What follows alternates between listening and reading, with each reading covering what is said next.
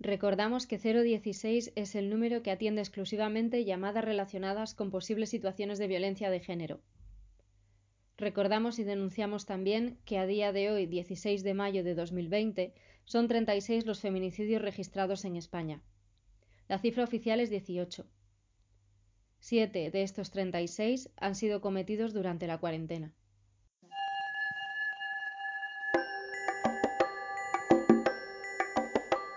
Un día desperté con las bragas manchadas de marrón. Me dije, esto no es pis, debe ser pos. Pero no, inocente de mí. Lo que tenía era sangre seca. Y así me convertí en mujer. Bienvenida a la secta. Pero secta de las guays. Bienvenidos a Grrr, Gran Radio Rusidera, porque hablar del ciclo menstrual públicamente no es cosa pequeña.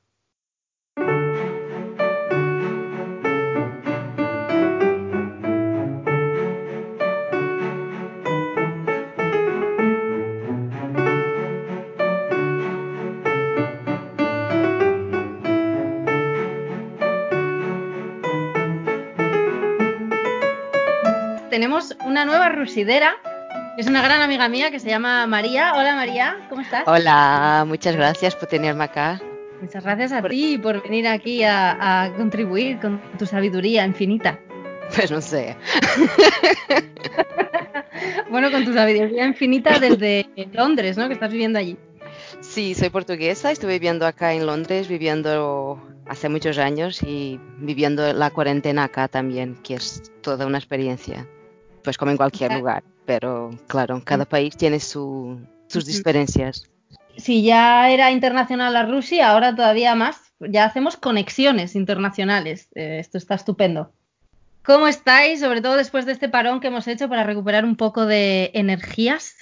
Pues para mí eh, estas últimas dos semanas han sido de sangrar, de limpieza emocional. Ah, creo que también ha sentido bastante eso de la luna en Escorpio y, de crear también.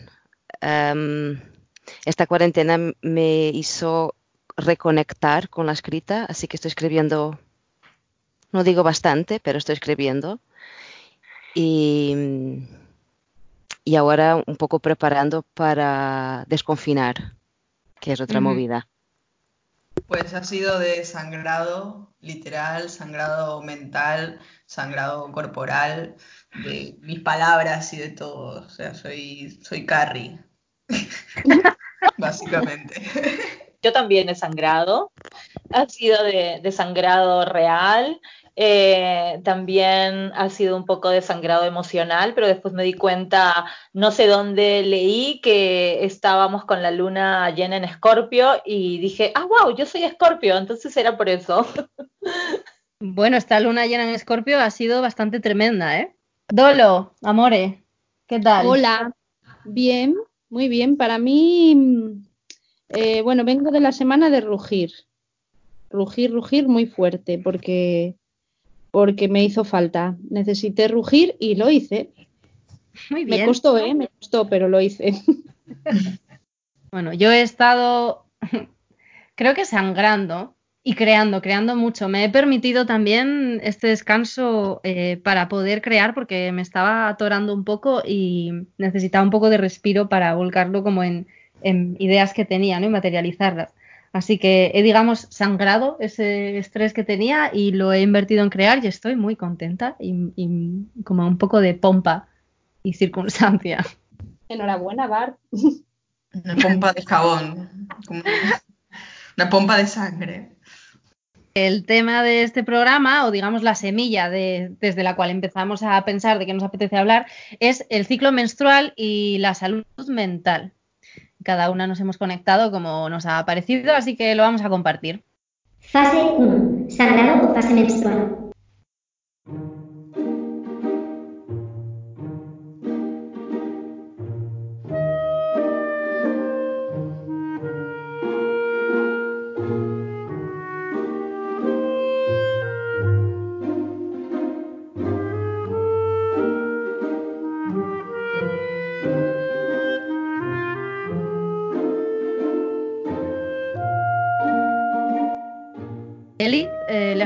Muchas ganas al psicoanálisis, ¿no? Es algo además con lo que tenías ya una conexión.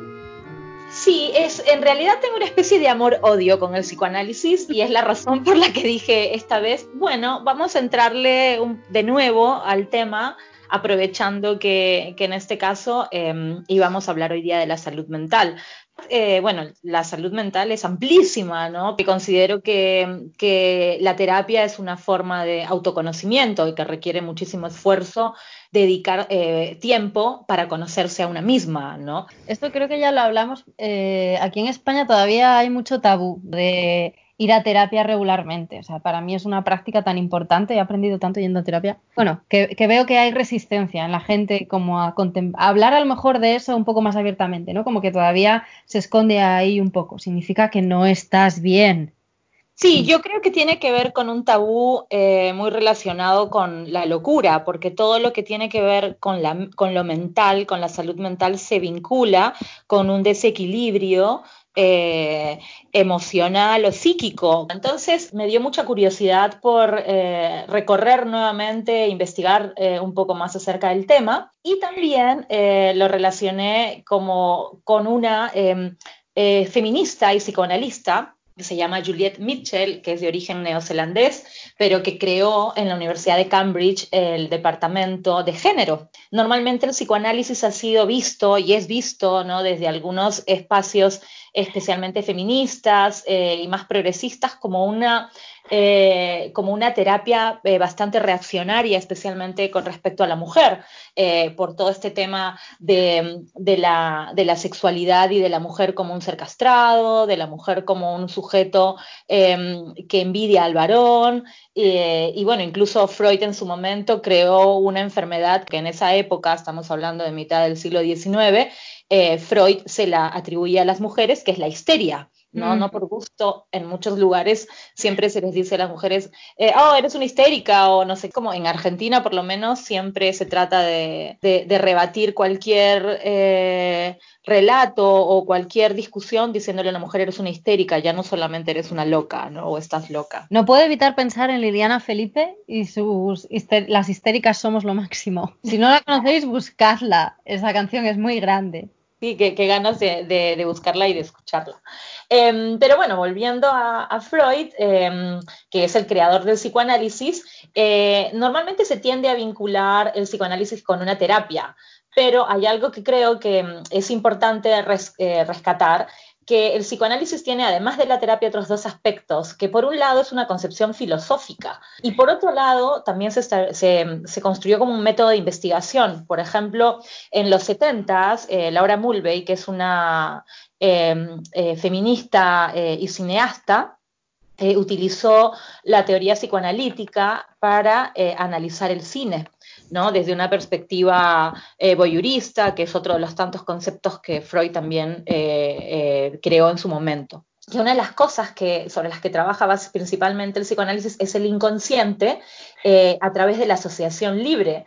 Y porque en el inconsciente es como un cajón donde metemos todas nuestras emociones y todos nuestros traumas reprimidos y sentimientos y los escondemos ahí y tiramos las llaves y nunca más aparecen, ¿no? Entonces, el psicoanálisis de lo que se, de lo que se ocupa es de encontrar esas llaves y eh, abrir ese cajón y sacar a la luz todas esas cosas que ocultamos supuestamente para poder sanar. Y en cuanto a Juliette Mitchell, ¿no? esta neozelandesa eh, que escribe sobre psicoanálisis y feminismo desde hace más de 50 años, eh, lo que me encantó es que ella eh, establece que el psicoanálisis eh, es importante porque nos permite estudiar a las personas y a la sociedad patriarcal, ¿no? A partir de las personas desde la superioridad em, de la ley del padre, en, en, todo lo que nos constituye en la, en la, sexualidad. Y que eso está siempre reflejado en las situaciones sociales donde nosotras las mujeres eh, siempre hemos aparecido como relegadas, como oprimidas, y por no, no por gusto se dice el segundo sexo, ¿no? Y entender y conocer en profundidad el psicoanálisis para estudiar esta, la sociedad patriarcal eh, me parece como una herramienta importante que, no, que, que, que, va- que- que vale la pena no descartarla. Eh, hablando de sexualidad y, y del psicoanálisis y toda, todo ese mundo, el verbo penetración es- viene de pene, ¿no? Es, es, eh, la colonización de una vagina. No es eh, recibir, no es un recibimiento, es una penetración. Sí, una conquista. Mm, Claro, exactamente. Y de ahí eh, todo el tema de, de la, de la represión, ¿no? Eh, y esa es otra, esa es otra- es otra de las cosas que, que, se le, que se le criticaba mucho a Freud, ¿no? Eh, que, considere a la mujer como un ser reprimido, pero en realidad es- está hablando de una represión en un contexto de represión. ¿no? Eh, no, no, no somos naturalmente reprimidas, sino que se nos lleva a través de un sistema social hacia la represión. Entonces, eh, esto se relaciona con eh, una artista que yo conocí hace unos años y a la que fui a ver en su momento en Buenos Aires cuando, cuando se llevó su exposición que se llamaba El retorno de lo reprimido, vaya título psicoanalítico, ¿no? Eh, que es Luis Bourgeois. Eh, Ah. la amo. Sí, yo también. Y que, y es más, sus obras se pueden ver aquí en España. Ella está en, en el museo del Guggenheim, ¿no? Se puede ver a Mama, Mama, que es este, una de sus eh, obras así fundamentales. La araña, ¿no? la araña, exacto. Y le dedica a la araña, ¿no? Maman se la dedica, es una oda a su madre. Eh, ella también tenía una especie de rechazo a- a- hacia la madre porque la mamá la obligaba a, em, por su bien, a realizar tareas y actividades que, que- que ella no quería, como por ejemplo eh, estudiar matemáticas, ¿no? Y que oriente su carrera y su vida no hacia el arte, sino hacia una carrera más convencional. Eh, es así que cuando la madre de Luis Bourgeois muere, eh, eh, Luis eh, se reconecta con la escultura. Y, y nada, y de- a partir de eso continúa con su vida artística hasta, hasta que se muere.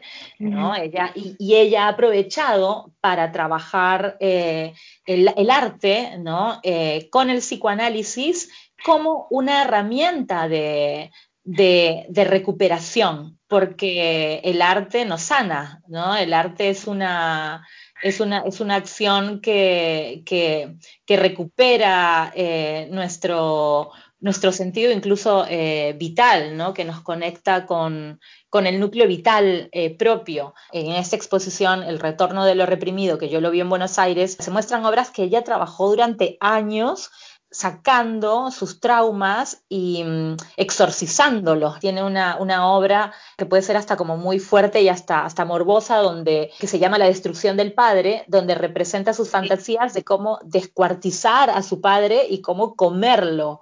Eh, Eh, Esta escultura también, que es un pene enorme, que tiene una foto con ese pene. Sí, ella eh, siempre ha, ha, trabajado sobre figuras fálicas y eso tiene que ver también con el psicoanálisis, ¿no?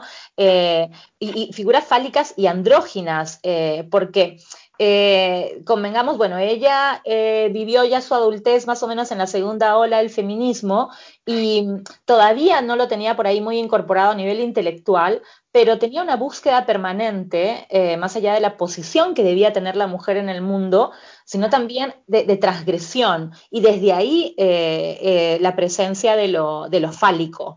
Y luego está una que, que, a mí me parece genial, que es la histeria, que es este, eh, este cuerpo como un arco que siempre se presenta colgado de color dorado, que eh, representa precisamente a ese arco natural que se formaban cuando tenían estas, eh, estos ataques de histeria. Esta escultura, que se ve como muy lujosa, así dorada, pero la hace sin genitales. Entonces, ¿eso qué significa? Que ella ya reconocía en ese momento que la histeria también podía ser masculina, que la histeria le corresponde a las personas, no solamente a las mujeres. Y nada, es una visionaria, ella fue, fue una visionaria con, con esta obra también. Y luego eh, la palabra histeria que viene de histera, del griego, que es útero. Tal cual. porque decían que el problema estaba en el útero de la mujer y por eso Mm. se ponía así. O que tenía mucho fuego, o la melancolía también. Entonces, el origen de la enfermedad era, mm, er- era el útero, cuando la mujer no se cuadronaba con la, con la figura femenina de la época. Mm. Porque des- después se pasó a, a nombrar como desorden de personalidad, borderline. Y los psiquiatras, o los, no sé, si- no sé si la psiquiatría ah, existía aún, o- o era ah, tener relaciones con ellas. Entonces había mucho abuso. Hay una película que se llama El balneario de Battle Creek. ¿La conocéis? No. No. Pues la película va sobre. eh, es una ficción sobre la biografía del señor Kellogg, el de los cereales, que es Anthony Hopkins. Y, y es un balneario victoriano, donde van ellas a curarse y ellos también. Os la recomiendo. La recomiendo porque se trabaja literalmente el asunto este que estamos comentando de, de cómo se cura la histeria. Qué interesante, es genial, voy a anotarla. Fase 2. Preovulatoria.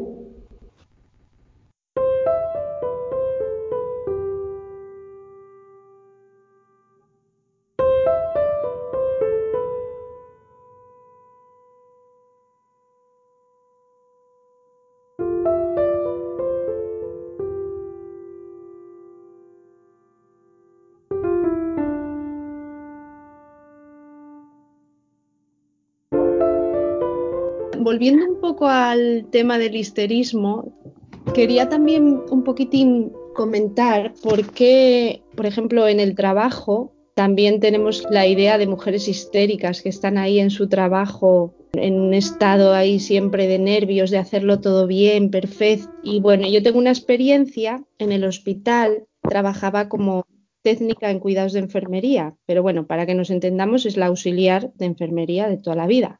Eh, bueno, estuve ahí 16 años de mi vida eh, con contratos siempre temporales. Entre un contrato y otro, pues serpenteaba con otros trabajos como repartir pan, encuestadora, geriátricos, limpiando portales, bueno, haciendo un montón de cosas, ¿no? Y cuando me llamaban del SESPA, porque siempre tenía que tener el teléfono encendido y em, con batería y todo esto, ¿no? Cuando había eh, teléfonos móviles, que cuando era fijo tenías que estar en casa a un- unos días y unas horas determinadas, porque si no se te podía pasar la llamada, si no contestas, pues se te va. O sea, ahí como para no ponerse histérica ya esperando a que te llamen para trabajar, ¿no? Ponerse histérica como lo, como lo entiende mucha gente, ¿no?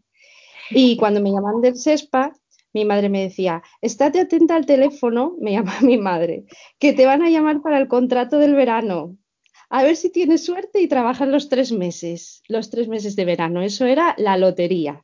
Y ya nos arreglaremos con la nena, porque Estela era pequeñina, ya nos arreglaremos con la nena como podamos. Atenta que, está la, que esta es la cuarta y están dando los contratos de Navidad. Ahora toca Navidad. Tú coge lo que te ofrezcan, que luego se termina. Y así durante 16 años, pues turnos de mañana, tarde y noche, que no te respetaban, porque claro, como eres eventual, no te puedes quejar, hay que tener paciencia, mucha. Los turnos a veces te los daban de un día para otro. Recuerdo un día, 23 de diciembre, en el que yo estaba en un turno de tarde y me preguntaron, ¿de qué vienes mañana? Unas compañeras le dije, pues es que no lo sé, porque no tengo turno. Había bajado ya tres días a, ver a la coordinadora y no me había dicho el turno que, que iba a tener porque tenía mucho jaleo y no me podía decir de qué iba el 24. Yo no sabía si el 24 trabajaba, no trabajaba, si entraba por la mañana, si entraba por la noche. Y mientras tanto, pues Estela me preguntaba, o sea, mi hija me preguntaba, eh, mamá, dime de qué vas a trabajar, porque claro, yo si no, pues si no vas a estar en casa y me voy a quedar sola en Nochebuena y en Navidad y todo esto, pues prefiero ir con papá a lo mejor y pasar la Navidad con él, pero tú dime. Y yo le decía, es que no lo sé, Estela, no me lo dice, no. Bueno, pues imagínate, esto era pues un, un para mí un problema muy grande, pero yo se lo explicaba a esta señora y no lo entendía porque decía, bueno, a ver, estás eventual, estar eventual es así y no te pongas así conmigo porque yo, o sea, bueno, no podías decir nada ni tenías a quien eh, contarle tus problemas porque no había con quién contar. Perdona, eh, sin querer justificar a, a- a tu superiora, entiendo. Entiendo que ella tampoco tendría a su vez mucho margen de maniobra para acelerar este proceso, ¿no? O sea, ella recibiría los horarios y luego los pasaría. Claro, esto es lo que pensaba yo, pero ¿sabes lo que pasó aquel día? Esta señora se enfadó conmigo porque dijo, mira, porque yo ya me puse, o sea, me enfadé, me puse, me tuve que poner, mm, decirle, mira, no me voy a mover de aquí hasta que no me des los turnos porque me haces venir una hora antes porque ella salía a las 3, ella sí tiene un horario. Ella tiene un horario que es de, de 8 a 3 y descansa a fines de semana y festivos, pero yo no. Entonces yo me enfadé con ella y, me- y bueno, le dije, mira, no me voy a mover de aquí hasta que no me des los turnos. Lo siento, si no voy detrás, detrás de ti a casa, no sé lo que hacer ya. Y me dijo, me dijo, mira, te voy a pasar con otra coordinadora, porque yo no te quiero llevar más y no, tengo mucho jaleo y no puedo. Y me pasó con otra chica, que lo primero que hizo fue decirme que me sentara, porque eh, la anterior coordinadora ni te, ni te decía, oye, siéntate, estabas allí de pie esperando. A lo mejor estabas una hora esperando, ¿eh? De pie, no tenía ni silla. Y la otra chica, cuando entré en el despacho, me dijo, siéntate, ¿qué te pasa? A ver, digo, pues que no sé de qué vengo mañana. Y me dijo, ah, pues no te preocupes, tú tienes días de vacaciones, puedes descansar. ¿Quieres pedir los días? Y yo me quedé tan flipada que le dije, ah, que puedo pedir días, yo, pero soy eventual, le dije yo. Y me dijo, Pobre. Yo me quedé, digo, pero espera un momento, ¿eh? ¿Sabes con quién estás hablando? Claro, lo- la historia que te meten es eso, tú eres eventual y hasta que no tengas un trabajo fijo, no puedes exigir, Pero- no puedes, Perdón, Claro. pero ¿y tus derechos dónde están? Porque puede ser eventual, pero tienes derechos como trabajadora. estaba afiliada a un sindicato y todo, sí, sí. Pero Claro. mira, a- a- ellos se buscan siempre la ley, eh, a ver, eh, aquí era por necesidades de servicio. Entonces, si hay unas necesidades de servicio y necesitan que alguien esté en una planta tal día, tú tiran de la, de la gente que está eventual. Y eso es así. Y, te, y vas al sindicato y dices, oye, me pasa, me pasa esto, me está pasando esto, y te dicen, ya, bueno, es que están todas así. Ya, ya, ya sé, tuvimos ya muchas quejas, pero bueno, así es la cosa. Eso te quería preguntar, si había alguien más en tu situación, eh, bueno, imagino que muchas, pero con quien hubieses hablado o que hubiese intentado eso antes que tú y te hubiese dicho que imposible, no sé. Mira, ¿sabes el problema? Que como nos, nos tienen, bueno, a mí me tenían porque ya no, no estoy ahí, pero como nos tenían de un lado para otro, tú nunca coincidías con la misma gente. Yo había días que estaba en tres sitios diferentes. A veces me mandaban a la planta de psiquiatría, por lo visto pensaban que se me daba bastante bien, porque bueno, pues no sé, tenía a lo mejor pues eh, paciencia o, o no sé, me mandaban bastante a la planta de psiquiatría o a hacer una custodia. Entonces tú nunca coincidías con las mismas compañeras. Necesito preguntarte, ¿qué es una custodia? Ah, pues mira, una custodia, eh, a veces te llamaban por teléfono, tú estabas ubicada en una planta, te llamaban por teléfono y te decían, mira, te toca hacer una custodia en, tal habitación. Entonces, la custodia se trata de ir, entrar en esa habitación y estar con una persona que no tiene plaza en la, planta de psiquiatría, que más o menos acaba de ingresar o ingresó hace unas horas, y la meten en una habitación, entre comillas, normal, en una planta pues que puede ser de cualquier cosa. Entonces, meten ahí a esa persona y tiene que haber una persona con ella continuamente. Esta persona es la auxiliar la auxiliar que llega allí y dice, hola, vengo a hacer una custodia. Y te dicen, vale, habitación tal. Mm, No salgas de allí, estate allí con ella y si tienes algún problema, llama al timbre.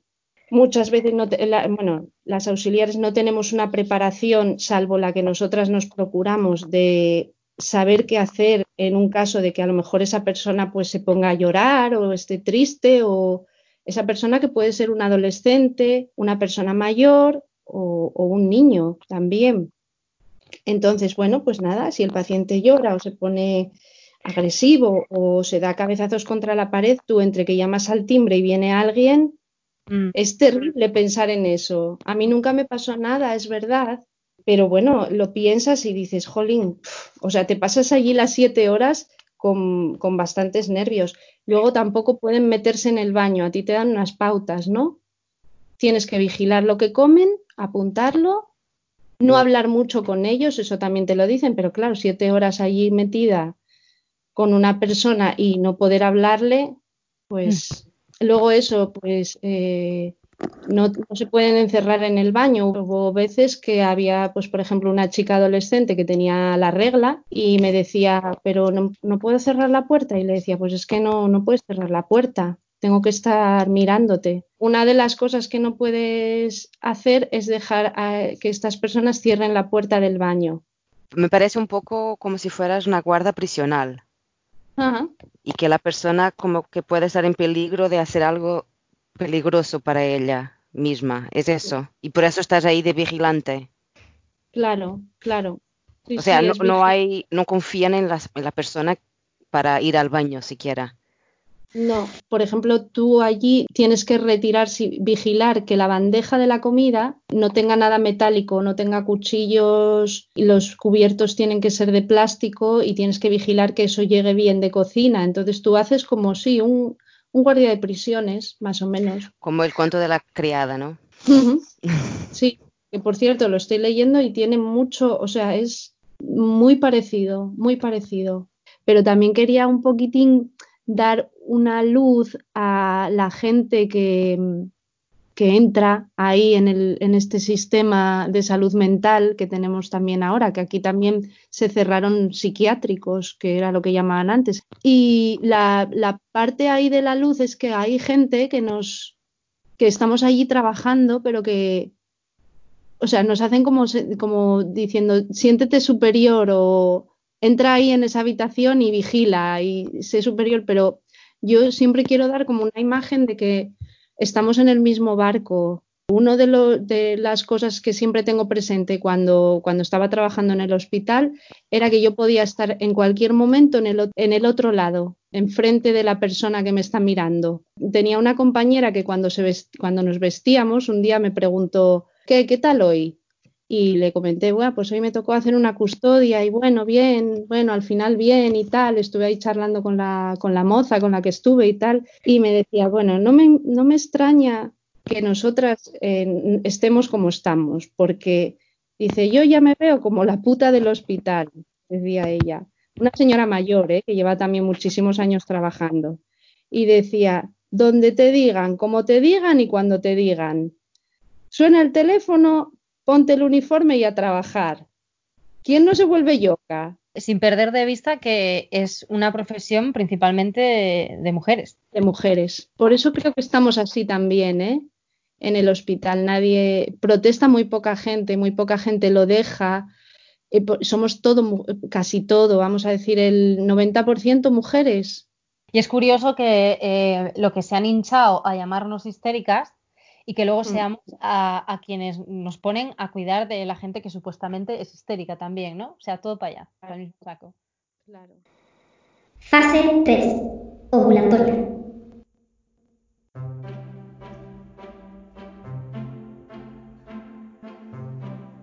Quería mm, contaros que yo recuerdo una cosa donde nos conocimos, María, colaboramos las dos con. Access Hilarious, una compañía de teatro de, de Inglaterra que, cuyos artistas eh, tienen diversidad funcional, autismo, son artistas que, que pasan por, por estas circunstancias, ¿no? E hicieron una obra de teatro que era teatro inmersivo, una instalación mezclada con teatro inmersivo y estaba basada en un estudio, una investigación que hicieron como parte de su trabajo sobre las instituciones mentales allí. ¿Tú llegaste a ir a, a esa obra? Sí, sí. Y antes de esa obra presentaron una em, exposición Sí. sobre em, las insti- instituciones mentales. La Mm. historia, la historia, la evolución de las institu- instituciones mentales. Mm. Incluso nos facilitaron como algunos juegos em, que estaban conectados con la experiencia de institucionalización. Mm. Mm. Súper interesante. Sí. Además, luego en, en la obra, o sea, eh, había como el recorrido teatral, ¿no? Y al final había una exposición eh, donde habían recopilado todo el material que había generado, la documentación de su proceso. Lo- la performance, digamos, eran varias, individuales, porque suelen trabajar así, y se habían fijado, cada persona había vibrado con un aspecto concreto de esto que habían estado explorando, y yo recuerdo que mm, uno de ellos, que es súper corporal y es, es- es un actorazo, había conectado mucho con la situación de que por lo visto era muy habitual que las enfermeras llevasen canarios enjaulados a las salas allí, a, lo- a las instituciones mentales, como para aliviar un poco la atmósfera a, a los pacientes. Pero los canarios se morían de depresión, dejaban de Ah. cantar y se morían de depresión. Y este chico preparó una performance, eh, bueno, eso, de danza principalmente, basada en esta mm, historia de, de los canarios y a mí me impactó mucho esa historia. Le habían construido una jaula gigante con plataforma rotatoria y todo, y él estaba dentro vestido así con su ropa como muy de jungla. Y repartía plumas también, ¿no? Sí, estoy intentando buscar su nombre que por ahora se me olvidó, por favor. Él se llama DJ, DJ, claro. es un maestro Ya. de ceremonias brutal. Sí, DJ está en todas. Todos los proyectos que voy de diversidad funcional o no, está ahí. Lo Mm. encuentro un montón de veces por Londres. Está conectadísimo, sí. Conectadísimo. Mm, mm, mm. Ah, bueno, un detalle importante, que es que esta, esta investigación que hicieron fue seguirle la pista a una mujer. Claro, lo han hecho ellos porque eran personas que para la época eran con discapacidades de varios tipos, entonces tenían que estar recluidos en un centro de una institución mental, ¿no? Y siguieron la pista a una mujer que desde que salió de allí se dedicó exclusivamente a cerrarlos. Incluso hay una escena, eh, porque ella vivió toda su vida in- institucionalizada. Y, en fin, condiciones horribles, sin privacidad, compartiendo cepillos de dientes, súper deshumanizado. Y no sé cuándo ah, la- esas instituciones las cerraron. Y, y ella tuvo la oportunidad de, pues las cerraron y, y hay, pues no sé si fueron todas, pero a donde ella vivió, la explotaron. Y ella ha presionado ese detonante. O sea, súper fuerte. Ella que ha vivido en aquel lugar, que tiene un montón de memorias emocionales, en fin, súper traumáticas, lo ha explotado. Qué bueno, Maravilloso. qué buena explosión. Tuvo que ser liberadora completamente. ¿eh? Fase 4. Premenstrual.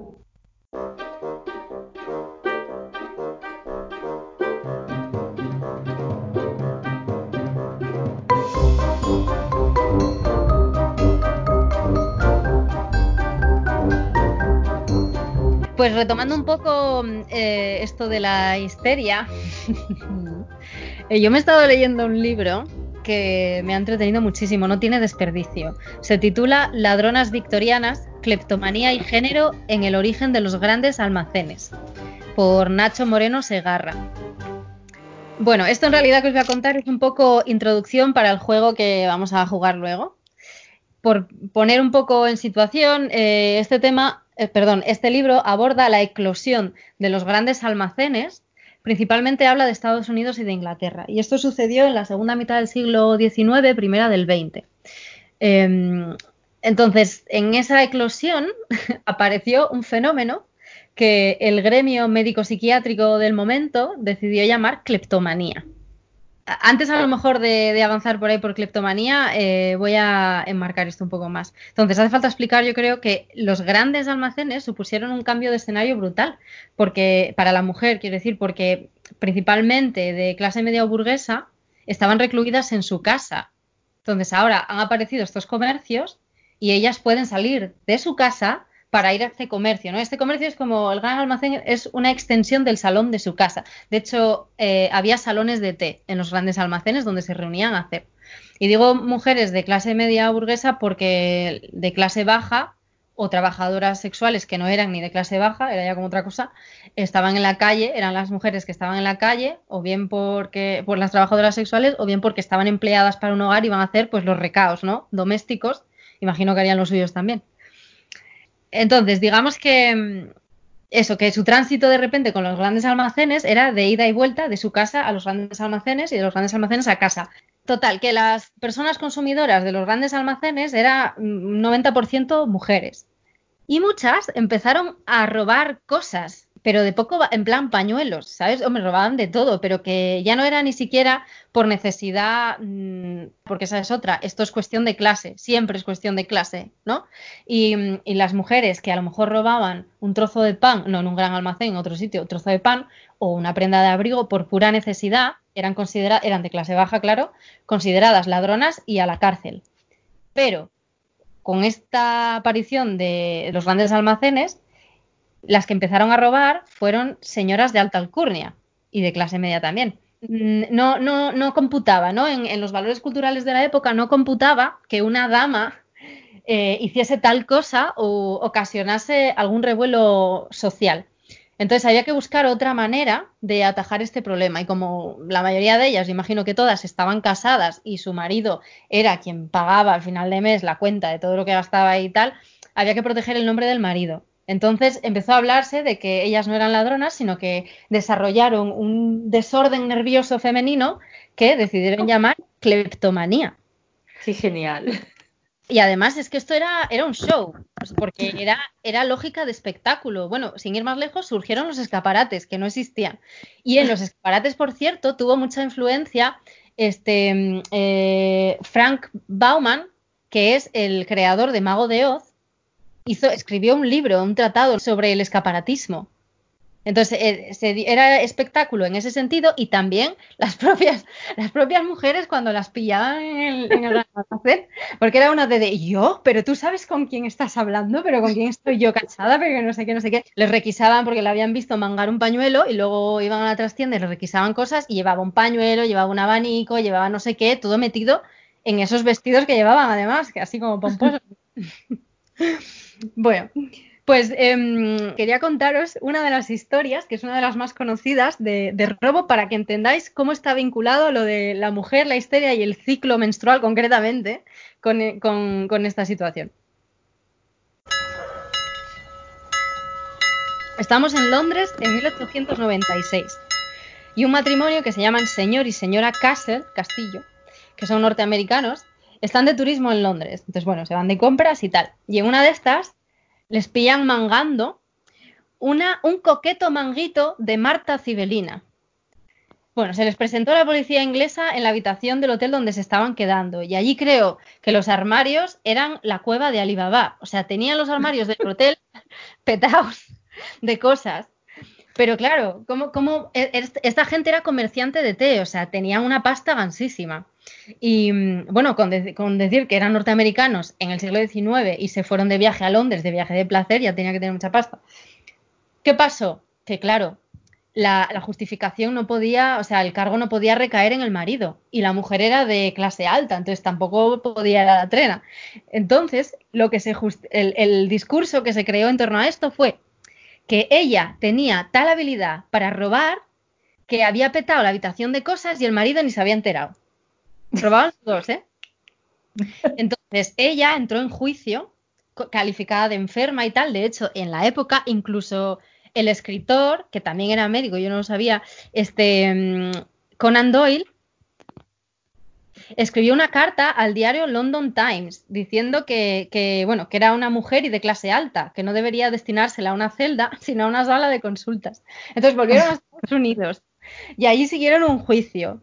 Y esta tía entró en un estudio en el eh, eh, médico en el Hospital Policlínico de Filadelfia. Bueno, pues uno de los informes médicos del tribunal decía lo siguiente. Una enfermedad de la porción superior del útero es un acompañamiento común de varias formas de manía en las mujeres, tales como melancolía, manía religiosa, ninfomanía y de cualquier otra forma de vaguedades mentales que de manera tan conocida afectan a cierta clase de mujeres neuróticas con desórdenes en la menstruación. Ahí te lo dejo. Porque si no puedes culpar al hombre de hacer esto, ¿qué cosa tiene la mujer que no tiene el hombre? El ciclo menstrual, directos al grano, ¿no? Bueno, pues eh, otro, otro doctor, que era de hecho el director del estudio que, en el que ella estaba metida, escribió también lo siguiente, dice. No creo que la señora C tenga ninguna noción clara de la naturaleza de sus actos o de sus consecuencias. O sea, ella, pájara, no se entera, ¿no? La pobre. Ya que soy de la opinión de que una irrefutable y durante mucho tiempo desatendida enfermedad uterina y rectal, el recto, por es algo como muy importante en la época victoriana. Están como, como obsesionados con las heces y en la peli esta que os digo de Battle Creek también está muy presente, es genial. Eh, y luego con lo fálico, ¿no, Eli? Que decías de Freud. Sí. Bueno, es que está todo mezclado. Y luego nos vamos a Oscar Wilde también y los juicios. Eh, y durante mucho tiempo desatendida enfermedad uterina y rectal podría tener mucho que ver con el desorden mental que ha padecido y que la hace proclive a ser asociada a condiciones histéricas. Pienso en ella como histérica, débil y desequilibrada, pero no como criminal. Joder. Son, todavía hay más, ¿eh? es que son unos gallos. Bueno. Eh, em, otro, esto en una revista científica, eh, Journal of Mental Science, de 1861. Las irregularidades en la menstruación son causas reconocidas de desórdenes nerviosos y pueden actuar en diferentes partes del sistema nervioso en diferentes modos, a unas mujeres dando origen a convulsiones histéricas o a manía histérica, y en otras epilepsia y en otras a tendencias suicidas u homicidas. Tócate el chocho, ¿sabes? Madre mía. Me recuerda, me recuerda a esa, a esa canción, antes muerta que sencilla, antes loca que criminal. Total, total. Eso. Qué barbaridad. Os digo que es esperpéntica la época victoriana. Es que me, me encanta. Pues em, Sí. hubo ¿Quieres ese libro? Préstamelo. sí, ah, pues lo compré en la librería Paisaneta. Eso, hay que ir a comprar a la paisaneta, que por cierto ya, ya, está, ya está abierta, ¿eh? Y ya lo último que os comento de esto, que tiene telita. Bueno, tiene tela todo el libro, o sea, es que es- yo me, me he divertido mucho. Eh, hay un, eh, había un médico y criminólogo que se llamaba César el Hombroso y este tío era, era una referencia importante. Era médico y criminólogo que basaba todas sus teorías sobre el crimen en la biología. Entonces, claro, volvemos a la biología y a la mujer. Bueno, pues el tío publicó un libro con sus cojones que se llama La mujer criminal, la prostituta y la mujer normal. La Jolín. menstruación, la menstruación tiene gran influencia sobre ciertos tipos de crimen. De 80 prisioneras arrestadas por rebelarse contra o por asaltar a los guardas, descubrí que solo 9 no estaban menstruando. Entre las mujeres parisinas es más probable que roben en tiendas mientras menstruan.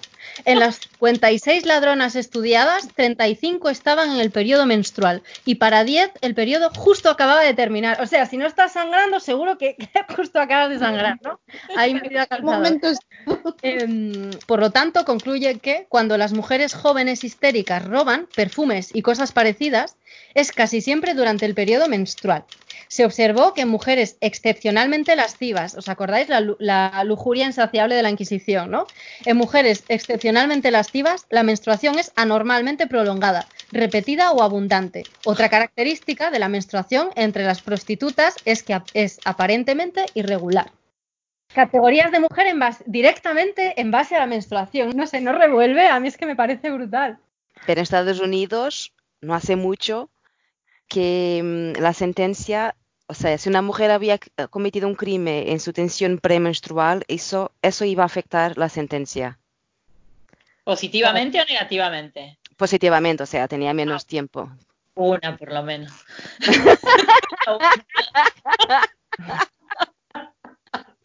Perfecto.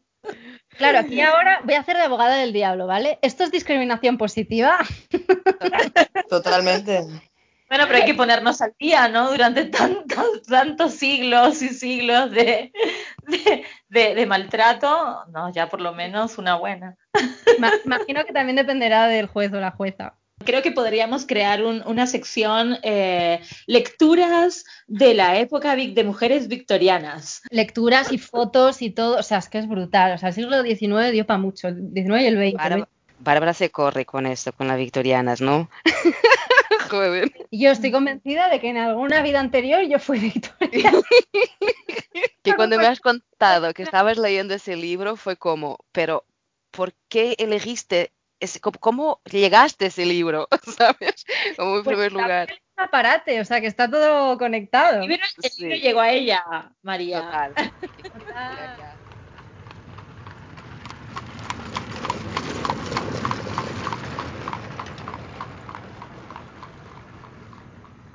¿Jugamos?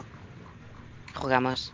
Pues volviendo a, a los salones de té, os propongo lo siguiente, que este programa se convierta en un salón de té dentro de unos grandes almacenes. Nosotras somos unas cleptómanas de la leche y todas hemos robado un objeto ya y lo tenemos dentro con nosotras. O sea que hemos ido al gran almacén, cada una ha robado lo suyo y luego nos hemos juntado y estamos tomando el té con pastas ahí. Pero mm, aquí todo súper discreto, por supuesto. Entonces, se trataría de tener una conversación totalmente de ascensor, o sea, lo más superficial posible, pero que cada una hable en términos conectados a ese objeto que ha robado. Voy a poner un ejemplo, mm, anacrónico total. Si yo hubiese robado un teléfono móvil, a lo mejor lo que yo comento es, eh, ay, pues eh, tengo que acordarme de enviarle un mensaje por telégrafo a mi prima, que acaba de dar a luz y espero con muchísima excitación que me envíe una foto de su bebé recién nacido, ¿sabes? Este tipo de cosas, ¿no? O como, en lugar de hablar de, de familias, como, ay, sí, mi red social familiar, meter eh, ese, esa semántica, ese universo del objeto que hemos robado en la conversación. Entonces, el objetivo es adivinar quién ha robado qué. Vale. Venga, nos damos un minuto.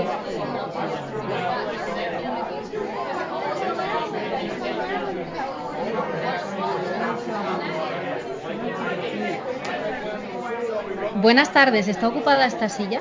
No, siéntate. Ah, ¿Qué- muchas gracias. Uy, qué cansancio. ¿Qué traes contigo? Tienes una bolsa súper bonita. Sí, este es el traje de mi marido. Bueno, la tela para hacer el traje, pero vamos, que lo tengo tan, tan pensado ya que va a quedar maravilloso. ¿Conocéis al sastre, el señor Red, Red, Redder? No, pero vive cerca de ti. Eh, bueno, no, yo vivo a unos bloques de aquí, pero este sastre está justo a, a la vuelta de la esquina. Tiene unas telas de seda, así negras, oscuras, maravillosas, súper suaves. Quedan súper bien. Ah, sí, a mí sí me suena de llevarle alguna vez algún vestido de la señora donde trabajo. Mm, Red, red. ¿Dónde trabajas? Ah, trabajo, bueno, soy la sirvienta de una señora mm, muy rica, aquí cerca, en esta calle. Mm. Y bueno, me paré a tomar un cafetito porque me mandó a hacer la compra. Siempre me manda la parte gourmet para una botella de whisky todos los viernes y unas trufas para que las prepare para la cena. A mí me gusta mucho darme un paseo por esos pasillos. Huele de maravilla y dan ganas de tocarlo todo, es increíble. Sí, Sí, es que siempre yo me vengo rodando, ¿eh?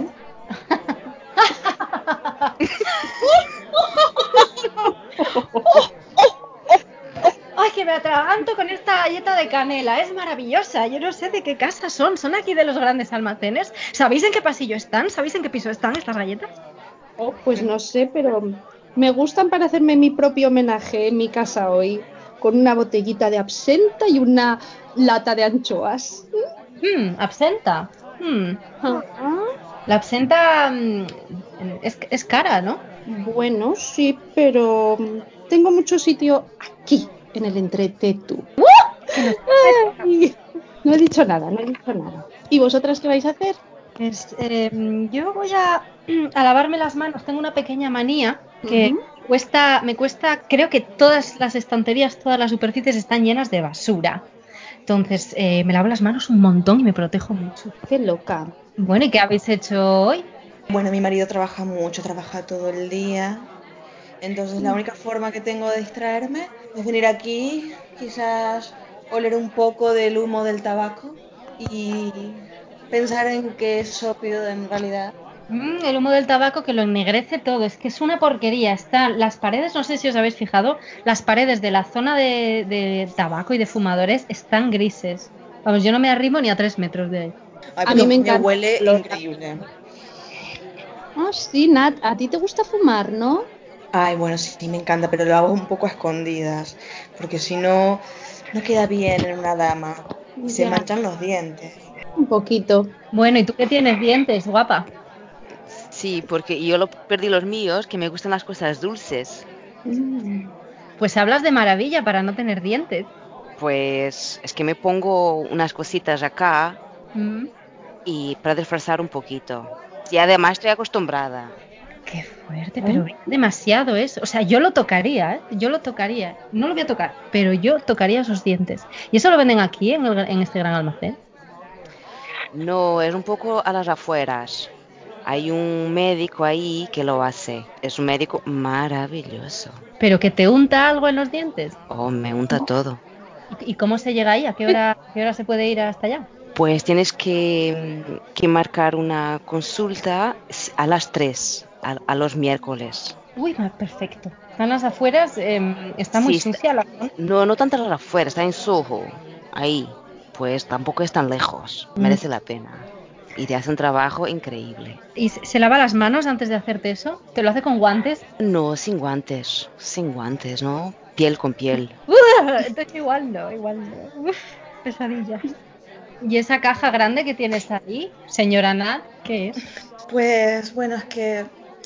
Perdón, es que me perdí un poco. Estoy perdidísima. Me quedé con lo de los dientes y tocar y, me- y se me fue todo. Te noto la tez un poco amarillenta, ¿te quieres tupar? Me vendría bien, pero es que tampoco siento los pies sobre la tierra en estos momentos.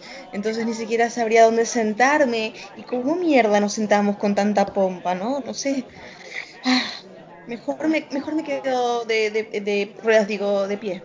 Uy, eh, disculpad, creo que no me, no me he presentado todas estas veces que, que nos hemos encontrado aquí y nunca he dicho mi nombre. Eh, soy la señora Rich. Pues yo soy la señora Doyle.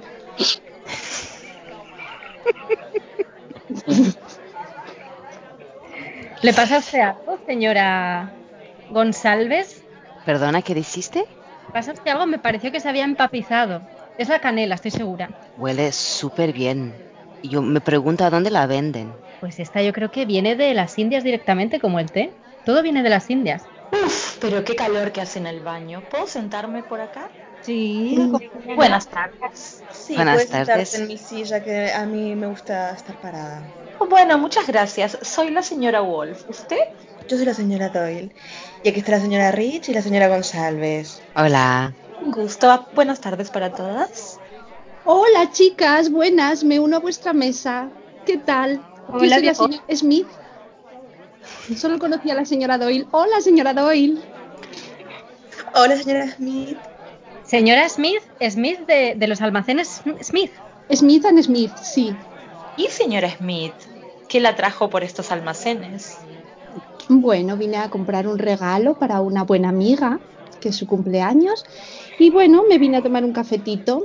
Ah, ¿Tiene, No. una, ¿tiene un- un- una fiesta preparada en algún en alguno de los salones de té de la ciudad? Claro, una fiesta privada y una fiesta sorpresa. Lo vamos a pasar muy bien. Bueno, quizás quieran venir. ¿Está desinfectada la sala? Oh, claro, por supuesto. Mm, Hay un montón de sirvientes desinfectándola ahora mismo. Pues entonces yo, yo creo que sí que puedo acercarme. Sí, sí. Mm, Ah, yo. ¿Cuándo es la, la reunión? Mm, digamos que el sábado en la tarde. A ver, este sábado. Ah, pero es que este sábado es, es la ópera de, de Bellini. Y yo, pens- yo ya tengo, yo ya tengo eh, entradas para ir con mi marido. Mm, Pues yo no tengo ropa para ir a una fiesta de, de tanto nivel. ¿Hay algún dress code para ir? Con que vayamos tan estupendas como nos solemos poner habitualmente, basta. Es la ópera, quiero decir. Hay que dejar bien a nuestros maridos. Y me imagino que deben tener palcos reservados. Nosotros tenemos el número 32 que está ubicado de la parte izquierda, así que se va a ver perfecto cuando eh, la, la protagonista se desmaye. Mm, ¿Usted usa algún aparato para ver mejor? Ah, sí, por supuesto, claro que sí. Necesito siempre los binoculares. Mm, ya. Pues a mí me está empezando a molestar eh, el vestido, no sé si es la, la costura o qué, pero está empezando como a rozarme, así que en breves me disculparé. Sí, la verdad que a mí también estar parada tanto tiempo me molesta, así que prefiero irme rodando a mi casa y así poder quitarme toda esta ropa y poder recostarme finalmente. Nos vemos entonces en la fiesta. Usted será tan amable, señora Smith, Anne Smith, de enviarnos la par- la- las invitaciones, por favor. Les enviaré una tarjetita eh, en dos días. Oh, perfecto. Muchas gracias. Entonces, Hasta luego, queridas. Hasta luego. Hasta luego.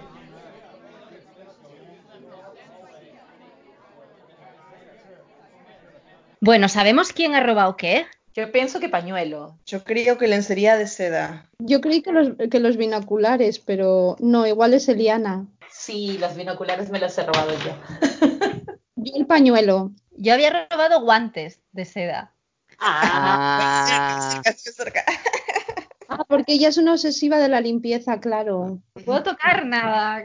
Lo que había robado era un monociclo. Por eso no me sentaba. Un mono.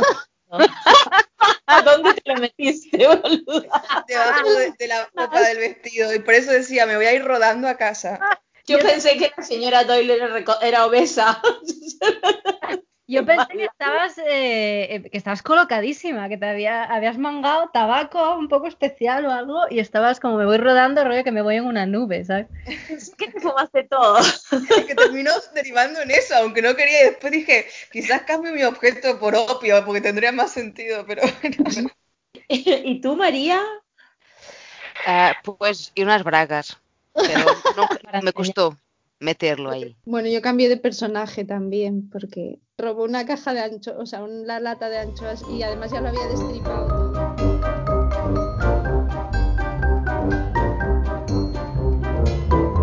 Pues hasta aquí el programa número 5 ya. Muchas gracias. Es un placer estar con vosotros aquí y también con vosotros allá afuera. Cuidaos mucho. Un besote. Hasta luego. beso. Adiós. Adiós. Hasta luego. Y con esto y un bizcocho de canela, el oráculo.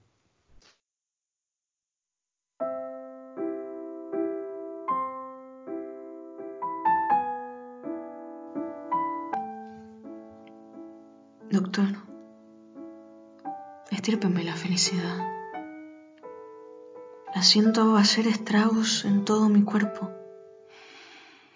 Sí, ya sé lo que nos costó implantarla, pero no aguanto más. ¿Se acuerda cuando caí en la guardia? Con esos niveles desorbitantes de angustia en sangre. ¡Ingrésenla! ¿Recuerda que me dijo que no podía entender cómo había hecho para sobrevivir todo este tiempo? Su teoría era que quien me transmitió la enfermedad también me pasó sus anticuerpos. Usted me advirtió, me dijo lo que iba a costar este tratamiento. Primero se identifican los tumores, se raspan sus contornos, pero arrancarlos es lo difícil. ¿Con qué llenamos este vacío?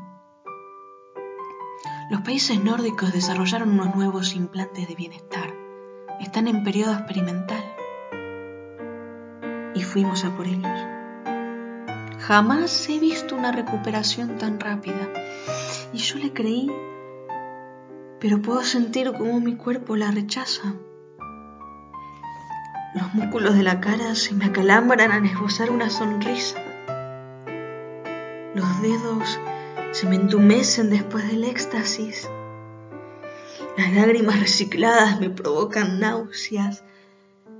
Y hay veces que me duele el corazón de tanto amar. Por favor, estírpeme la felicidad. Finalmente lo convencí. Y mientras la anestesia se evaporaba, pude reconocer su rostro consternado que me decía, Natalia, no encontramos nada.